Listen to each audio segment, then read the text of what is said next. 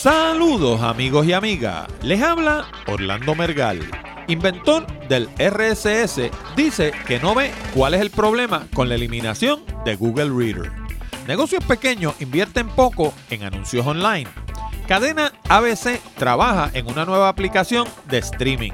Administración Obama reta decisión de la Corte Suprema que prohíbe el uso de rastreadores GPS en los automóviles sin que medie una orden judicial. Ingeniero británico inventa motor que trabaja, escúchalo bien, 100% con aire. Y para finalizar, hablamos de discos duros. ¿Cómo cuidar el disco duro de tu máquina para que dure lo más posible? De todo esto y mucho más hablamos en la siguiente edición de Hablando de Tecnología con Orlando Mergal.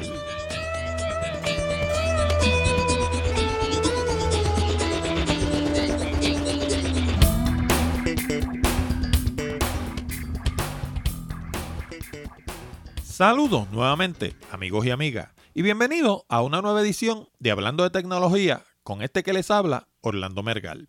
Este programa llega a ustedes como una cortesía de Accurate Communications y su servicio de cursos online Aprenda en su casa. Para más detalles, visita www.aprendensucasa.com. Uno de los retos de hacer un programa como este es asegurar la participación de la audiencia. Por eso, en Hablando de Tecnología, queremos conocer tus ideas, opiniones y preguntas. Para eso hemos provisto dos mecanismos. Primero, puedes enviar tus ideas, sugerencias o preguntas a nuestro correo electrónico contacto arroba hablando de tecnología.com. Pero si lo prefieres, puedes llamar al 787-664-7494, extensión 086 y dejarnos un mensaje grabado que se escuchará durante el programa. Recuerda que este programa solo se transmite a través de la internet, así que tu opinión es importante. Si te gusta este programa y quieres que continúe, visita nuestra página en iTunes y añade tus comentarios en la sección de Rate This Podcast. Es bien fácil. Una vez estés en la aplicación de iTunes, todo lo que tienes que hacer es darle clic al botón que lee Podcast, escribir hablando de tecnología en la ventanilla de búsqueda que va a aparecer en la esquina superior derecha, hacer clic donde lee Rate this Podcast y escribir tu comentario. Si eres de las personas que escuchan el programa directamente en la página www.hablandodetecnología.com, todo lo que tienes que hacer es darle clic al botón que lee Suscríbete en iTunes y te va a llevar al mismo sitio. Recuerda, tu recomendación es importante. Finalmente, si tienes amigos o familiares que le interesa el mundo de la tecnología, háblale del programa. Nuestra meta es llevar hablando de tecnología a todos los confines del ciberespacio de habla hispana, pero no podemos hacerlo solo. Por eso, tu ayuda es importante. Recuerda, la dirección de internet es www.hablandodetecnología.com. Y ahora vamos a las noticias más destacadas de la semana. Bueno, y Dave Wine, uno de los inventores de la tecnología RSS, que hace posible que millones de personas se suscriban a blogs y podcasts como este, dice que no ve cuál es el problema con que Google dé por terminado su servicio de Google Reader. Según Weiner, el servicio de Google lo que hace es actuar como intermediario entre el usuario y su fuente de información. Esto a su vez le provee información adicional a Google a la hora de construir perfiles y bases de datos agregadas.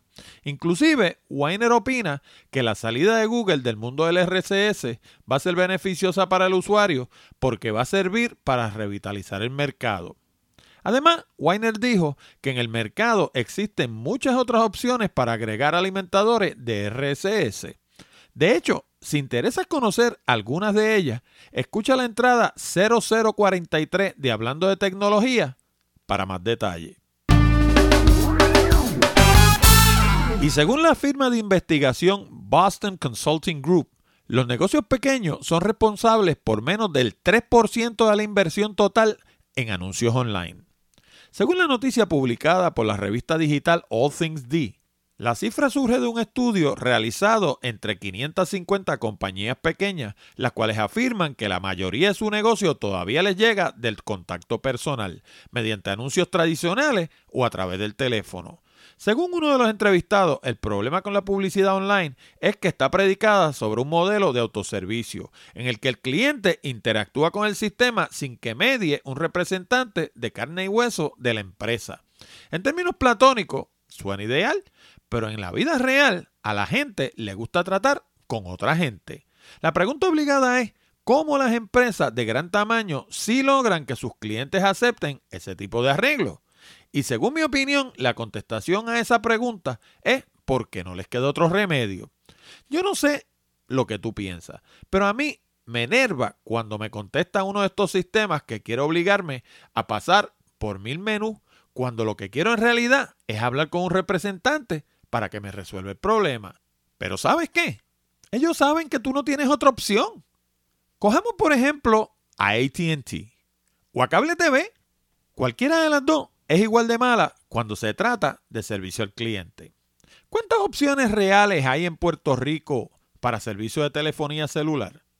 ¿O de televisión pagada? Tres. Cuatro, quizás.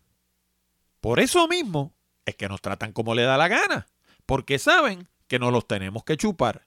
Porque saben que la única opción que podríamos tener es brincar para alguna otra de las compañías y de allá van a haber clientes igualmente asqueados brincando para acá. En otras palabras, si el pool de clientes se mantiene constante, estas compañías lo que van a hacer es intercambiárselo y seguir tratándolo como quiera. No tenemos a dónde huir. Claro, dentro de un ambiente así, va a haber un por ciento de los clientes que se van a asquear y sencillamente van a dejar de consumir el servicio. De eso es que se trata el movimiento de cut the cable que se está dando en los Estados Unidos. Pero en el caso del comerciante pequeño, estos no se pueden dar el lujo de perder cliente. En algunos casos, sus márgenes son tan finitos que no se pueden dar el lujo de perder a uno solo. Por eso prefieren los sistemas tradicionales porque le permiten mantenerse en constante contacto con sus clientes. Yo puedo hablar de este tema con bastante autoridad. Por más de 20 años he utilizado el mercadeo de respuesta directa a través del correo para vender mi servicio. De un tiempo a esta parte he estado experimentando con el mercadeo online y los resultados han sido tímidos.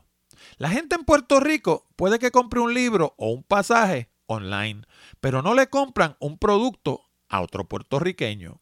Primero, en la mente del isleño, si lo hace otro boricua, debe ser una porquería. Eso es lo que nos han inculcado más de 500 años de coloniaje. Segundo, el puertorriqueño promedio no confía en los sistemas online como para confiarle su número de tarjeta de crédito. Y tercero, la penetración de la Internet en la isla no es tan alta como los llamados expertos en mercadeo nos quisieran hacer creer. Según la página de las Naciones Unidas, y la estoy mirando al frente mío, la penetración de la Internet en Puerto Rico es del 25.1%. Y obviamente eso incluye las computadoras que hay en las oficinas. Para que tengas una idea, en Puerto Rico hay más de 3 millones de teléfonos celulares y más de un millón de teléfonos regulares.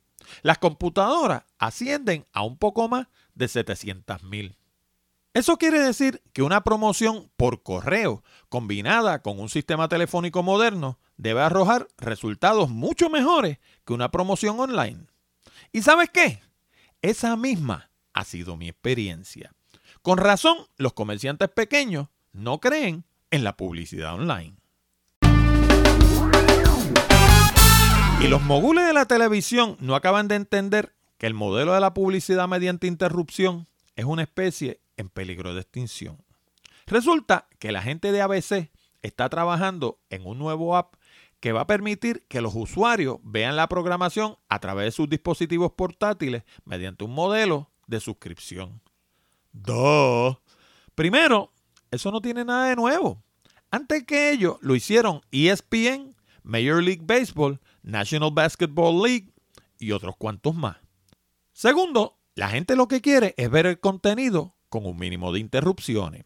Eso supone un nuevo modelo de llevar mensajes publicitarios mediante product placements, endorsements y otras maneras innovadoras.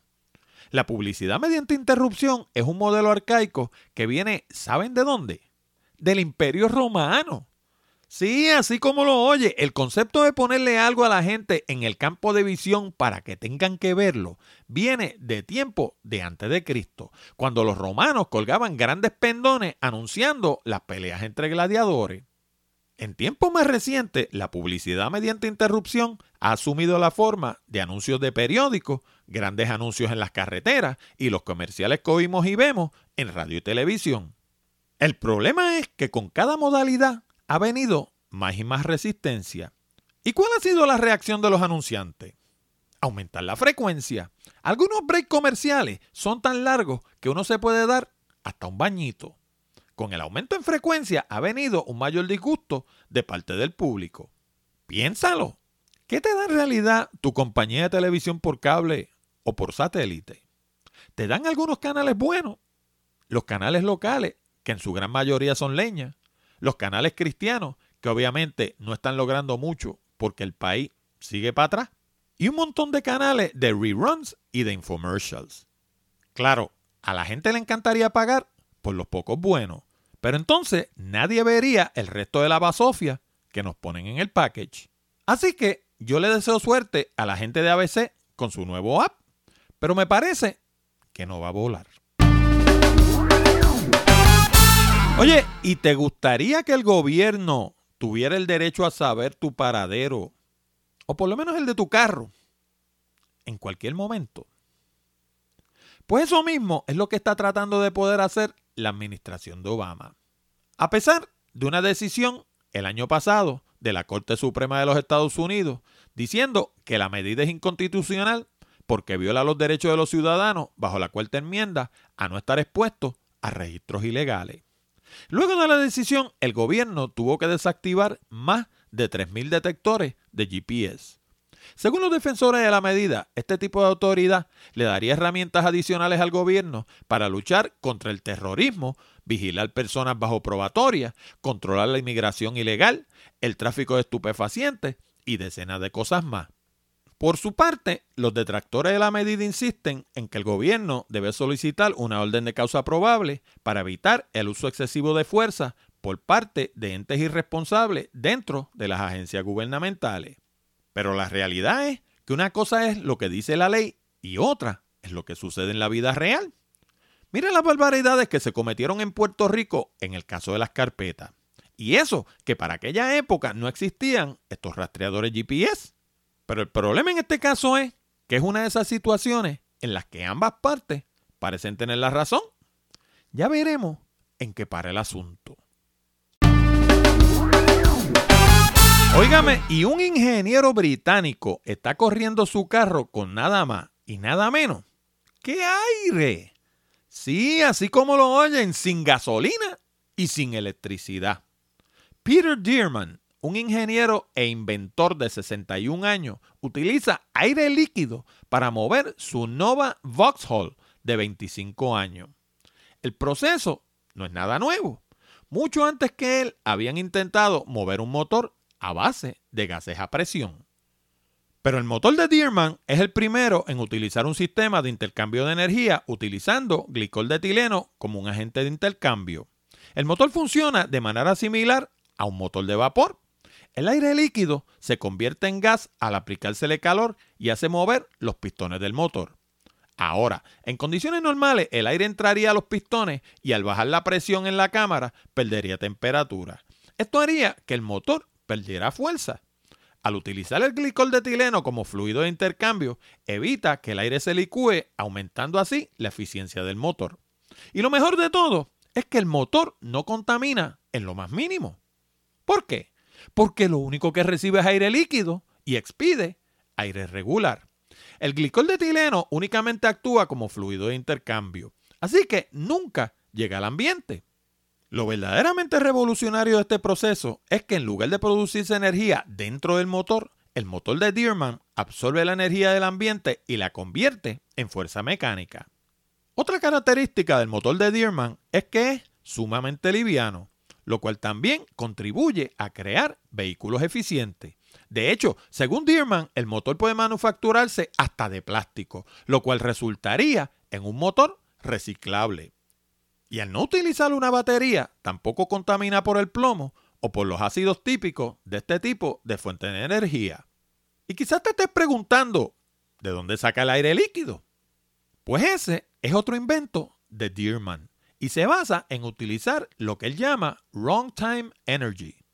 Como dice su nombre, el Wrong Time Energy es la energía que se produce en momentos en que no puede ser utilizada, como puede ser la energía eólica en horas de la noche o la energía solar durante el día, cuando la mayoría de la gente está fuera de la casa.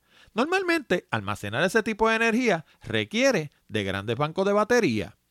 Pues en lugar de almacenar esa energía en batería, Dearman la utiliza para producir aire líquido. Luego utiliza ese aire líquido para mover sus motores.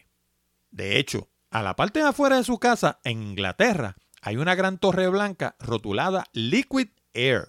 Allí Dearman está utilizando su invención para producir energía eléctrica utilizando el mismo proceso. De nuevo, cero contaminación.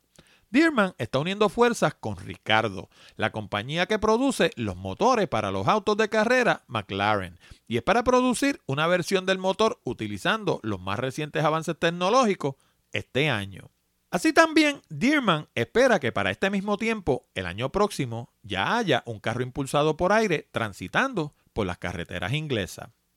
También está explorando la idea de producir un motor híbrido para autobuses con la ayuda de la gente de Ricardo, que combinaría tecnología diésel con su tecnología de aire líquido para crear un motor súper eficiente. El calor producido mediante la quema del diésel se aplicaría al aire líquido, creando un motor más poderoso con menos consumo. Cuando le preguntaron a Dearman por qué había invertido 40 años de su vida en inventar cosas, su contestación fue, ¿por qué no? Todos asumen que alguien va a inventar cosas que resuelvan sus problemas. Pero ese alguien es alguien. No podemos esperar a que alguien resuelva nuestros problemas, porque nos corremos el riesgo de que nunca se resuelvan. Y para terminar, vamos a hablar un poco sobre discos duros. El otro día estaba mirando una página de internet en la que alguien preguntaba si era mejor apagar los discos duros de noche o dejarlos encendidos. Esto mismo lo he escuchado antes, pero refiriéndose a las computadoras. Con el pasar del tiempo, los fabricantes han ido mejorando los diseños de sus discos duros y han ido incorporando tecnologías que supuestamente previenen el daño a estas unidades, aunque dejemos nuestras máquinas encendidas permanentemente. Pero yo prefiero apagarla. Déjame darte unas cuantas razones de peso. La primera es, en particular para Puerto Rico, la calidad de la energía eléctrica. Puerto Rico se va a la luz todos los días, o por lo menos una vez en semana. Y el problema es que cuando se va la luz, si tu máquina no tiene un UPS, la máquina sencillamente se va a apagar. Pero la gente piensa que cuando la luz se va es como apagar un interruptor. De hecho, hubo una vez que yo le puse una querella a la gente de energía eléctrica y tuvieron la osadía de decirme eso en una carta. Y eso es una mentira de marca mayor. Cuando la luz se va, si tú lo pudieras ver en, una, en un voltímetro o en un osciloscopio, verías que el voltaje lo que hace es que va de mayor a menor en forma de cono. ¿Por qué? Porque en, la, en, el circuito, en los circuitos eléctricos hay una cosa que se llaman step up transformers y step down transformers. Los step up transformers se utilizan para aumentar el, el voltaje en las secciones donde se cae el voltaje. ¿Por qué? Porque la tirada es muy larga. Déjame darte un ejemplo. Digamos que tú tiras un cable eh, en el campo en Puerto Rico para traer energía eléctrica, digamos, de la central que está en Aguirre, en el sur de la isla. Pues cada X distancia hay que colocarle step up transformer a ese cable para que aumente el voltaje porque por la distancia va a haber lo que se llama una caída en voltaje. Ahora, cuando ese mismo voltaje llega a tu casa y alimenta tu vecindario, no puede alimentarle 30 mil voltios o lo que pueda tener una línea de esa. Hay que bajarlo a 220 y 110, ¿verdad?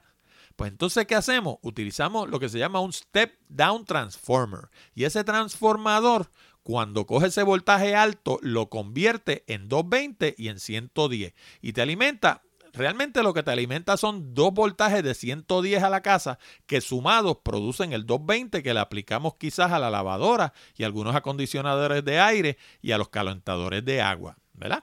Pero normalmente a las computadoras y otros equipos domésticos le aplicamos 110.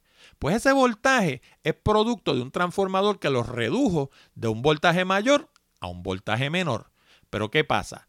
Cuando ese voltaje se corta de momento porque se va la luz, ese transformador hace lo que se llama un ripple en inglés, que es básicamente lo que, lo que sería en, español cuando tú tiras una piedra en el agua, que tú ves que hace como unas olitas circulares saliendo del centro donde cae la piedra, unas olitas eh, en forma de círculo.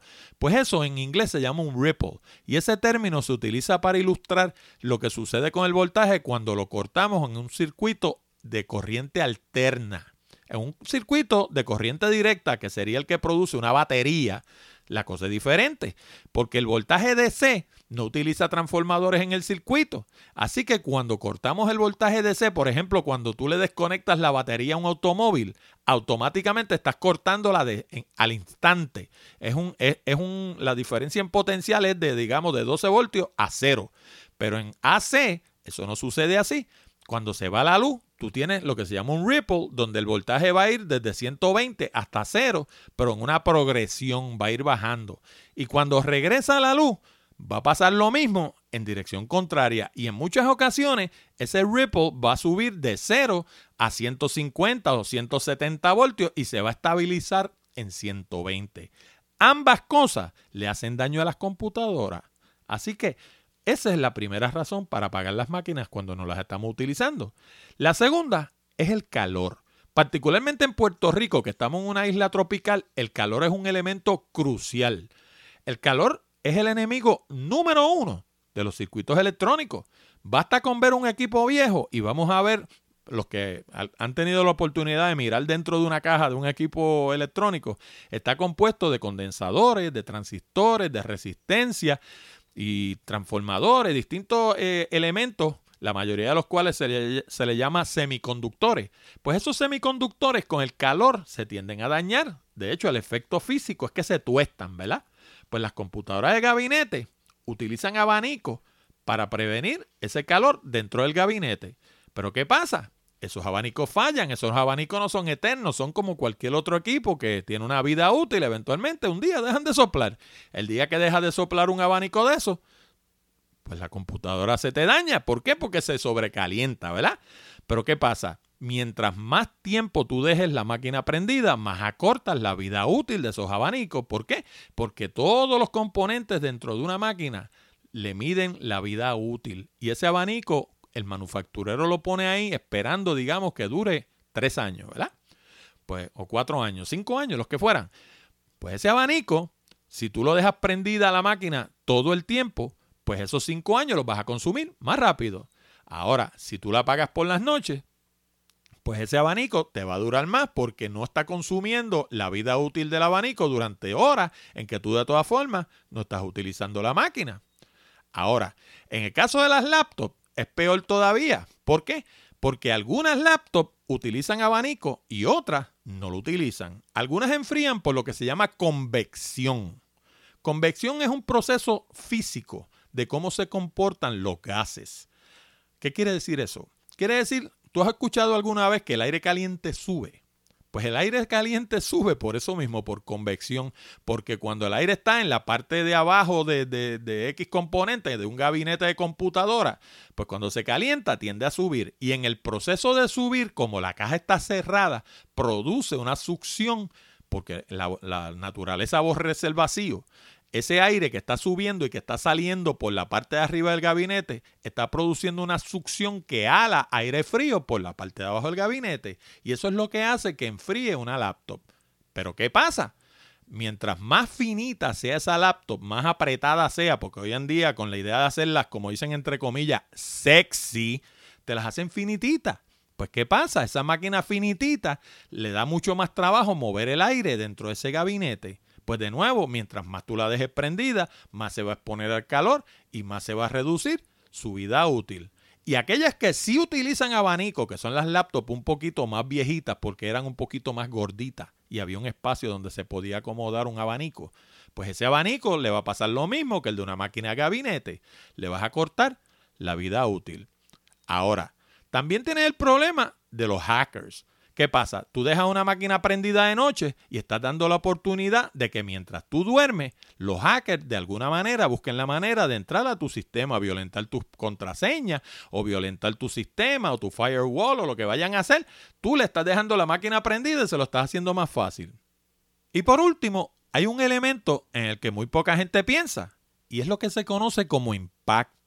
Los discos duros, el que haya visto un disco duro por dentro sabe que están compuestos de muchos disquitos finitos que rotan todos como si fuera una estiva de pancake. Imagínense que usted por la mañana cuando va a desayunar pone tres o cuatro pancakes pequeños, por favor, los diabéticos, pequeñitos, uno encima del otro, ¿no? Pues asimismo es un disco duro. Es una estiva de disquitos metálicos finititos, uno encima del otro, y la distancia que, que hay entre un disco y otro muchas veces es de micrones. Y entonces, entre esos disquitos duros, corren lo que se llaman unos head, unas cabezas, que son las que leen el contenido que hay en ese disco duro, que dicho sea de paso, tampoco está en forma lineal. Usted puede escribir, digamos, una carta en su procesador de palabras y la mitad de ese contenido puede que esté en, en, la parte de afuera del primer disco de arriba y la otra mitad puede que esté en la parte de adentro del disco de abajo. Así que esos heads están en continuo movimiento entre esa estiva de disquitos metálicos pequeñitos, ¿verdad? Entonces, ¿qué sucede? Muchas veces usted tiene una laptop y le, digamos la, la, mueve prendida y está arriesgando, o sea, digamos, esa laptop se le cae al piso, lo que va a pasar es que el impacto va a afectar ese disco duro. ¿Por qué? Porque si el impacto sucede en un momento en el que esos heads se estén moviendo, las probabilidades de que esos disquitos se rayen, como se rayaría un CD o como se rayaría un disco long plane de los de antaño, pues hace entonces que se distorsione la data. Y finalmente, todos los discos duros tienen lo que se llama un MTBF, MTF, MTBF. Y eso quiere decir Mean Time Between Failure, el tiempo promedio entre fallos. Y eso ya está predeterminado y preestudiado. Cuando usted compra una computadora, el manufacturero sabe cuánto le va a durar ese disco duro. Y vamos a decirlo ahora para que lo sepan de primera instancia todos los discos duros fallan. La pregunta no es si se van a dañar. La pregunta es cuándo. Por eso es esencial tener una política de backup o de copias de seguridad, como le dirían allá en Castilla la Vieja. Pero entrar en eso en este momento sería como hacer un programa adicional. Lo que sí te voy a recomendar es una entrada súper extensa que escribí para mi blog Picadillo, en la que detallo ese proceso paso por paso, tanto para PC como para Macintosh. Se titula ¿Se te dañó el disco duro? ¡Horror! Y te estoy incluyendo un enlace en las notas del programa 0044. Bueno amigos y amigas, con esto llegamos al final de esta edición de Hablando de Tecnología con Orlando Mergal. Les recordamos que pueden enviar sus preguntas, comentarios y sugerencias a la dirección de correo electrónico contacto de tecnología.com o llamar al 787-664-7494, extensión 086 y dejarnos un mensaje grabado. Además, si necesita servicios de comunicación de excelencia para su empresa, nos pueden llamar al 787 750 0000 de Accurate Communications para una consulta. También les recuerdo que si desea mejorar su redacción y progresar más rápidamente en el ámbito profesional, le sugiero nuestro curso online titulado Redacción Eficaz. Con este programa de casi dos horas de duración en español, aprenderán todo lo que necesitan saber para escribir todo tipo de documentos comerciales y sobre todas las cosas, lograr resultados. También es un excelente recurso si piensan comenzar su propio blog. Lo consiguen en el mismo lugar www.aprendensucasa.com. Les habló Orlando Mergal. Con esto nos despedimos hasta la próxima semana cuando discutiremos más temas interesantes del mundo de la tecnología. Hasta la próxima, amigos.